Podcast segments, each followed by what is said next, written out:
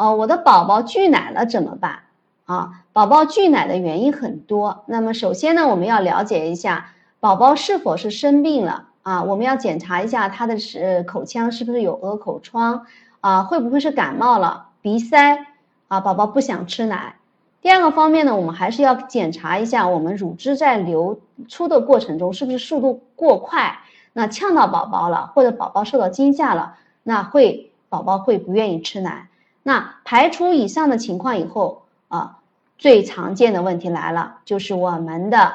乳头出现了混淆啊，就是错觉，有的妈妈会使用奶瓶，这个时候就宝宝会产生一个拒奶的现象。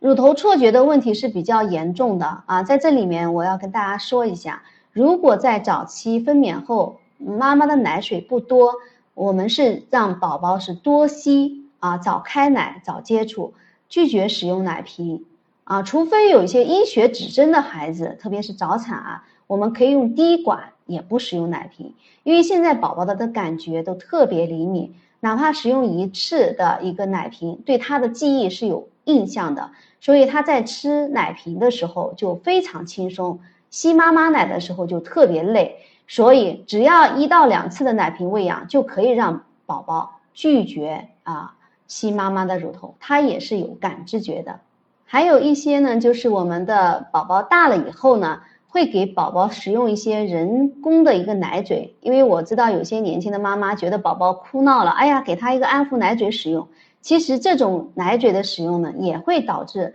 宝宝对妈妈的乳房呢、乳头呢是有错觉的，所以我们不建议啊使用奶瓶和这个安抚奶嘴啊，特别是在一些这个医院，我们都不建议大家带这种啊这个安抚奶嘴进来。